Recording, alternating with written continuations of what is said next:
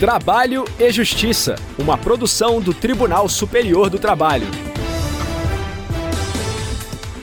Olá, eu sou Anderson Conrado e você acompanha agora as principais notícias da Justiça do Trabalho.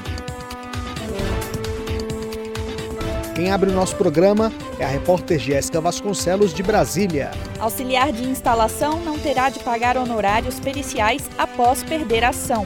Hoje também temos entrevista e o tema é a alimentação fornecida pelo empregador.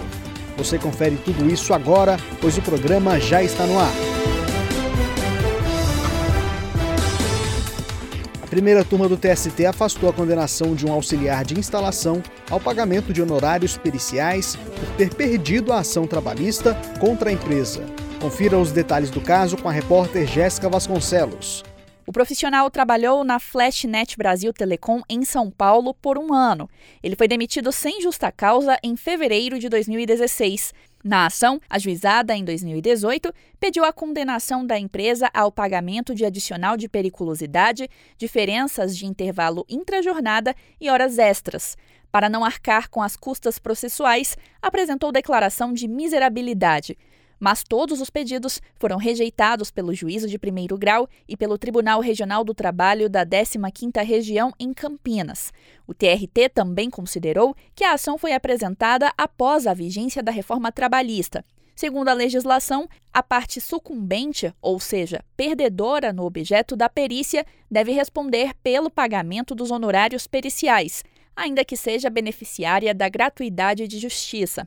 O empregado recorreu ao Tribunal Superior do Trabalho. O relator do caso na primeira turma foi o ministro Dezena da Silva. Ele ressaltou que o entendimento do TRT da 15ª Região contraria a súmula 457 do TST.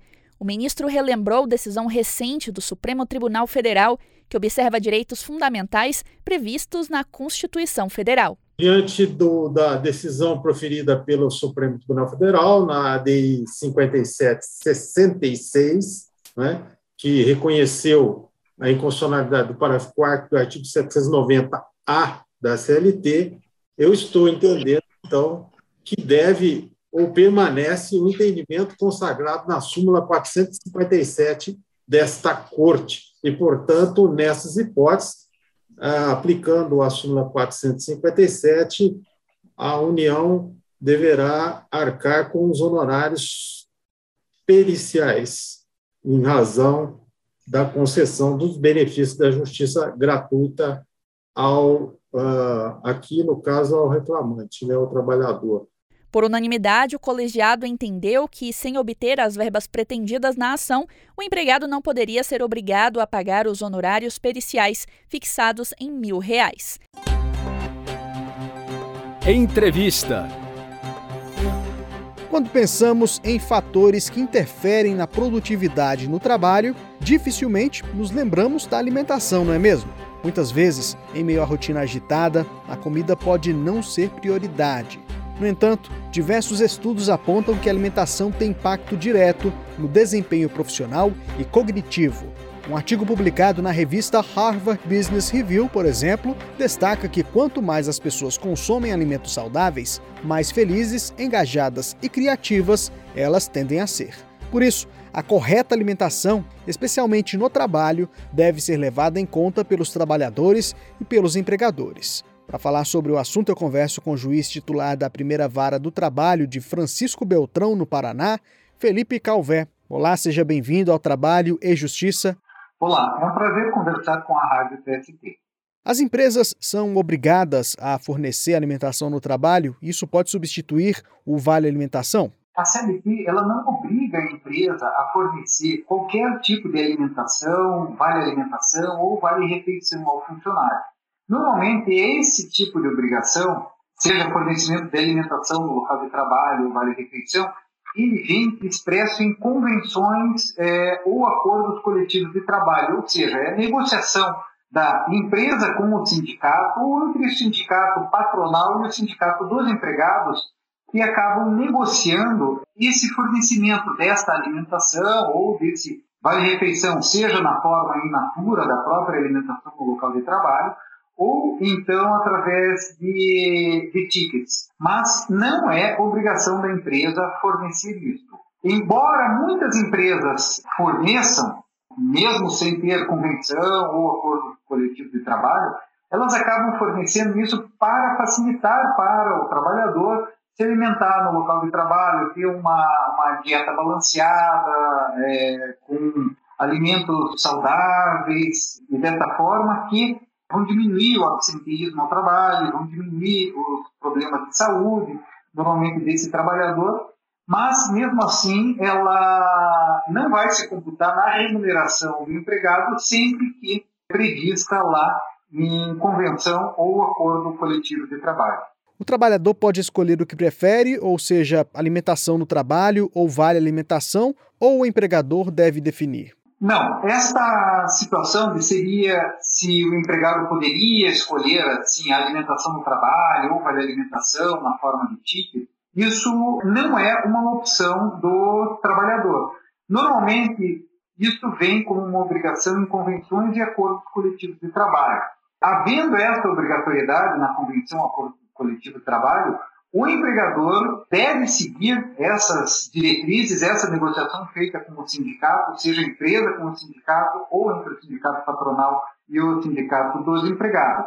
Eventualmente, nós já vimos na nossa prática jurídica algumas convenções e acordos coletivos de trabalho que deixam para a empresa escolher entre o fornecimento de vale alimentação, ticket alimentação ou o fornecimento da própria alimentação in natura em um refeitório na empresa ou em convênios com restaurantes determinados, locais de alimentação adequados para o empregado próximos ao local de trabalho.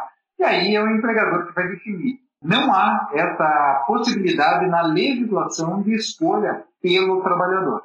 Existem normas nutricionais a serem seguidas para o fornecimento de alimentação pela empresa?